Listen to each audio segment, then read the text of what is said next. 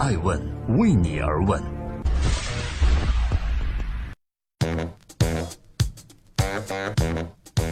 Hello，各位好，这里是爱问人物，每周日晚上九点半上线。爱问顶级人物，本期我们对话蔡文胜，谁是适合创业的少数人？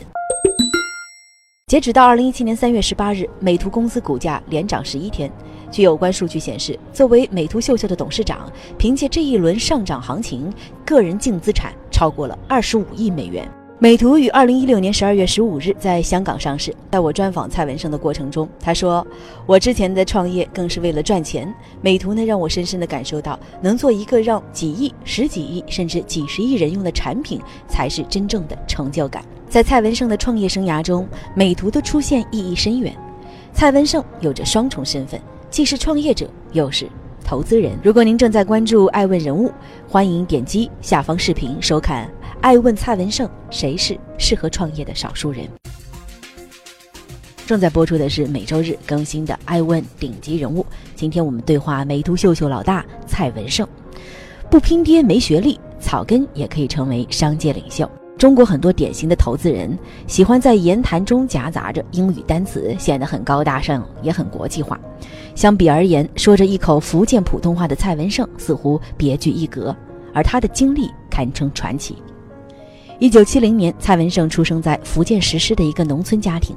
六岁与父母一起劳动，种水稻、打花生。八岁的蔡文胜开始走街串巷的卖油条、卖冰棒。一九八五年，蔡文胜高中没毕业便踏入了社会，在石狮大轮街摆地摊儿卖计算机、傻瓜相机、化妆粉饼等等小商品。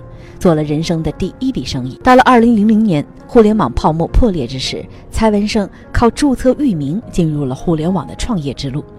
由于他爱动脑子，研究出技术型小窍门，每年呢卖出的互联网的域名的收入就超过了百万元人民币。到了二零零四年，蔡文胜去了北京，创建了一个网站，叫做二六五。二零零八年，将其以两千万美金的价格卖给了谷歌公司。他开始以天使投资人的身份尝试投资一些项目，后来他投资了五八同城、暴风影音，如今这些企业给他带来的个人回报都是几亿元人民币。二零零五年至二零零七年，蔡文胜连续举办了三届中国互联网站长大会，于是他有了“中国个人网站教父”的称号。二零零八年，蔡文胜回到了福建厦门，先后投资了数十个优秀的网站。二零一三年。在美颜手机美图 Kiss 项目提出后，他决定亲自出任美图秀秀董事长。在对话美图秀秀董事长蔡文胜之后，我也专访了真格基金创始人徐小平老师，想问问他对于美图上市有什么样的态度。徐老师说，美图上市的本质，其实呢，我理解啊，就是当一个人没有资源、没有关系，既不是富二代，也不是官二代，什么都没有，就凭借着自己的聪明才智、拼搏精神，上了世界巅峰。这里是每周日晚上九点半准时更新的《爱问顶级人物》，对话每个细分行业的顶级人物，提出问题，分析问题，解决问题。本期我们共同对话美图秀秀董事长蔡文胜。蔡文胜是一位典型开拓型的福建商人，就像福建歌曲《爱拼才会赢》刻画的闽南人的形象一样，勇于开拓，敢干敢拼。创业如此，投资也如此。作为投资人，蔡文胜的投资风格以果断、雷厉风行著称。投资暴风影音时，在面临百度、软银、IDG 等强劲的投资竞争对手情况下，蔡文胜仅凭口头协议，在半小时之内将一千二百万元人民币划到了暴风的账上，而这一千两百万元几乎是蔡文胜当时所有积蓄。就是这样判断准确、行事大胆，成就后来的暴风影音。当然，也塑造了蔡文胜本人的投资风格。呃，在本期《爱问顶级人物之蔡文胜》时，蔡文胜在节目上分享了自己早年创业时，曾有过为一大笔投资等了大半年的经历。就好像当别人用十块钱的价格订了一千条裤子的时候，咱们一定要在极短的时间内判断自己是否能用九块的钱的价格进到货，否则商机就会瞬间失去。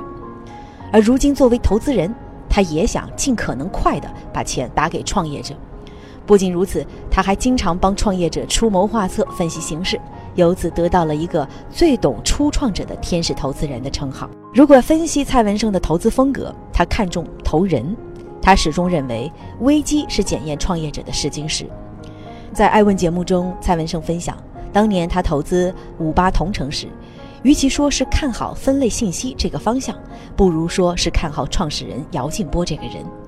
入股之后，蔡文胜直接搬到了姚劲波对面的楼上办公，以便观察五八同城在经历危机时姚劲波的表现。结果姚劲波越挫越勇，蔡文胜作为投资人也没有放弃，于是他们俩一起收获了一个上市公司。多年的投资经验使蔡文胜进入到顶级投资人的行列，尽管也有一些失败案例，但是凭借着敏锐的商业嗅觉和识人才能。蔡文胜投出了五八同城、暴风科技、云游控股、飞鱼科技、TTG 淘淘股等一系列上市公司。面对众多创业公司，到底选择哪家进行投资？蔡文胜有着自己的一套标准。第一，看公司的发展方向和趋势是否符合像一些传统企业，比如说卖水、卖房地产跟 PC 有关的领域，虽然处于盈利状态，但是已经不是未来的方向了。公司所做事情至少应该在三到五年内是可发展的，比如说大数据、人工智能、高尖端医疗，这些已经逐渐成为未来的趋势。第二，看公司的用户规模和用户口碑情况。拿传统企业举例，用户规模就是店面有多少家，市场的占有率有多少；用户口碑呢，就是把这个公司同同类公司相比，用户比较喜欢哪个公司的产品，哪个公司的未来发展就会比较好。比如微信刚出现的时候，大家都会觉得给工作和生活带来很大的便利。慢慢的，周围的人都在用，这就是规模大、口碑好。美图也一样，现在很多女孩子拍照都已经离不开美图了，这就塑造了比较好的口碑。即便公司暂时没有盈利，但是如果已经形成稳定团队或具备一定的用户规模，那么成功是早晚的事儿。第三，创始人决定公司未来。在蔡文胜看来，创始人和管理团队决定了一个公司的前景。他说，比如像富国银行、可口可乐等公司，创始人已经不参与公司管理，虽然目前公司依旧处于稳定上升，但是超预期成长的情况将很难出现。乔布斯在苹果的时候，苹果日新月异，而现在的掌管者库克只是一个职业经理人，所以苹果股票不会像之前那样涨了。成长型的公司无一例外，全部都是创始人直接参与公司管理，比如腾讯、阿里、Facebook 等等。正在播出的是每周日更新的《爱问顶级人物》，本期我们共同聚焦美图秀秀董事长蔡文胜。爱问蔡文胜，谁是适合创业的少数人呢？时至今日，创业成为了中国青年的一种潮流，甚至到了遍地都是 CEO 的地步。创业看似是通往辉煌人生的天梯，实则艰辛无比。自媒体人咪蒙曾经说啊，选择创业从一开始就是没有回头路的，就像有一条疯狗在追你，你一旦停下来，随时会被咬死。除了在恐惧中一路狂奔，别无选择。蔡文胜眼中的创业，就是创业者带着一群未知的人去一个未知的地方干一件未知的事。创业者能力再强，也无法判断所有。即便一切了然于胸，一旦开始了，中途也会发生一些变化，所以创业者要根据实际情况随时调整战略。这也是绝大多数公司最初设想的产品和取得成功的方向大相径庭的原因。蔡文胜经常这样建议创业者：不要轻易开始创业，因为中国的创业环境严峻，在决定创业前，一定要清楚知道这是一场持久战。这场战争之前，先弄清楚自己是否适合创业。测算一下自己的机会成本，放弃成为出色的员工，甚至成为中高层管理者的机会，去搏一个未知的未来。重压下工作，噩梦中惊醒，一切鸡飞蛋打皆有可能。在我专访蔡文胜的时候，他还有这样的一句话，非常坚定。他说：“你要问自己，如果明天生命终止，今天你还想创业吗？如果你的答案是肯定的，那你就是天生为创业而生，就应该去创业。”只有这样的人，在遇到困难和挫折的时候，会更有决心战胜困难往前走。正在播出《爱问顶级人物》，记录时代人物，对话细分行业的领袖，提出问题，分析问题，解决问题。本期《爱问蔡文胜》，适合创业的人具有什么样的共性呢？呃在结束对蔡文胜的专访之后，我把蔡文胜认为适合创业人的共性总结了三点。第一点呢是有激情，并且做好了心理准备迎接挫折。创业伊始啊，每个人都是饱含激情的，每天会像打了鸡血一样去工作。但是这是一场持久战，有泥泞，有战争，很多挫折在所难免。也许你能坚持一年，那三年、五年或者更长的时间呢？创业啊，最怕的就是激情燃尽。我记得他说，如果有一天你发现这件事情真的会成为你的一个累赘，要么改变，要么马上停止，改变方向或者策略，或者重启另外一个创业方向。第二，一定要具备学习能力。蔡文胜从草根的站长到成长成为顶级创业者和投资人，大部分圈内人对蔡文胜的评价就说这是一个非常少有的具有强烈学习欲望的强人。蔡文胜认为，成功的创业者无一例外具备快速学习能力，并且一直保持学习热情。知识的获得不一定非得通过学校获得，也不必是必须天天看书，而是要找到适合自己的学习方法，以学习为生活方式，养成及时复盘的习惯。尤其在互联网时代，不快速学习的人将很难走远。第三，运气很重要。创业是无心插柳柳成荫，很多伟大事物的出现都是机缘巧合。如果一开始很多人都看好这个领域，一定有无数人在竞争，市场中反而不会出现竞争的强者。所以，创业者要在运气到来之前那一刹那抓住它。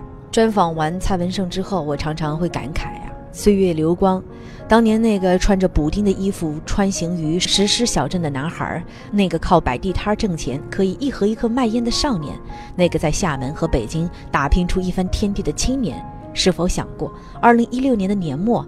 会在港交所上市一家市值超过三百七十亿港元的公司呢？过去的已成历史，未来仿佛一束光，透过现实世界的裂缝照射进来。蔡文胜心态豁达地说：“我认识好多网站的站长，在三四线城市做网站，每年赚个两三百万人民币，每天开开心心的钓鱼 K 歌，过得比我爽多了。”在豁达心态的背后，仿佛还有一股力量一直推动着他往前进。镜头前的蔡文胜透露着这样的一股野心。他说：“上市只是阶段性的成果，美图是一个想要用美改变世界的公司。”在今天爱问顶级人物的最后，欢迎各位聆听《爱问蔡文胜之快问快答》。什么样的人是适合创业的少数人呢？从我投过的一些您的项目的一些特征来看，我觉得他也必须具备三条。第一，他是真的很喜欢去干这个戏，而且是有做好心理准备要去承受很多的很多的挫折，这是这是第一点。那么第二点，我觉得是取决于他的学习跟适应能力。我们今天看那个，包括是马化腾，他也不是一开始就很厉害的。第三，我觉得跟运气还是有一点点关系。那听上去运气，呃，就是说人为很重要，天命也很重要。有句话叫“尽人事”。呃，听天命。那如果说这个人笃定说，我就是那个处于成功创业的少数人，他需要做什么呢？或者说他怎么发现自己就是这样的人呢？嗯，我觉得这点是在他碰到问题跟碰到挫折的时候才能分辨。在一开始的时候，所有人都会认为他自己是适合的，不然他不会跳进来。那最关键的是，在他碰到困难或者碰到挑战的时候，这时候他的决心才是。决定这个你是不是继续做下去？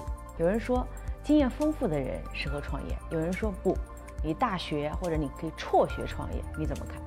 我倒认为啊，很多创业是无心插柳柳成荫，很多最伟大的东西，它真的是一个机缘巧合。那为什么会这样的成功概率反而更高了？因为如果一开始很多人都看到这个行业，看好这个东西，一定会有无数年的竞争，反而这个市场就不会出现真正的强者。很多人觉得创业是一个九死一生，所以要连续创业，甚至是失败了好几次，可能在某一次中你无意中成功了。那是不是对一次创业成功的期待，基本不要有？不对，嗯，啊，这个我也不一样看法。我觉得一开始你尝试不成功的话，要定义你怎么样叫不成功啊？因为你是有一些其他的原因，然后某些项目停顿，但。在这个过程，你也要取得一定的进步，所以这并不算你不成功。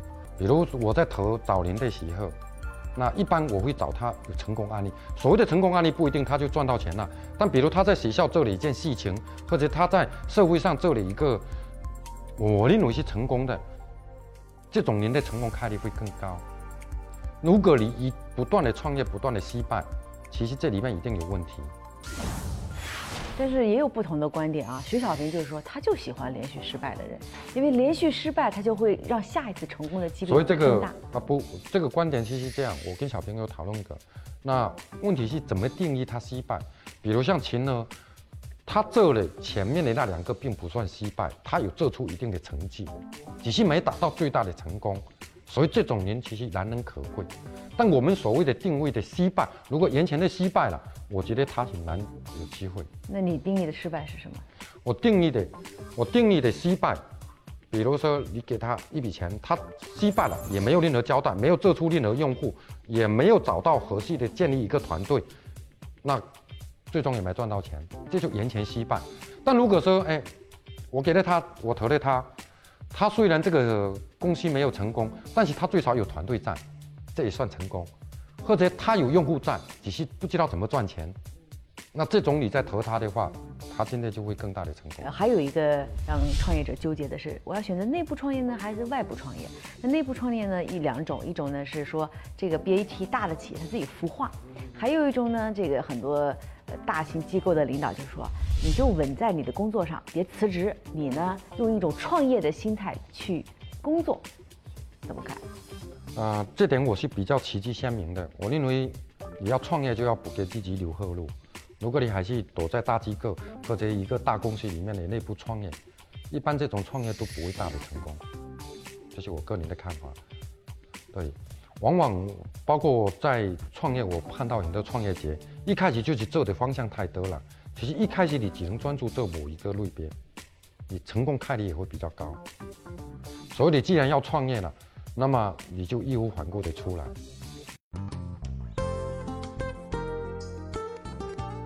我是爱成爱问的创始人，爱问为你而问，让内容有态度，让数据有伦理，让技术有温度。每周一到周六，爱问每日人物，每天八卦一个风口浪尖的商业人物。每周日，我们共同对话爱问顶级人物。爱问是我们看商业世界最真实的眼睛，记录时代人物，传播创新精神，探索创富法则。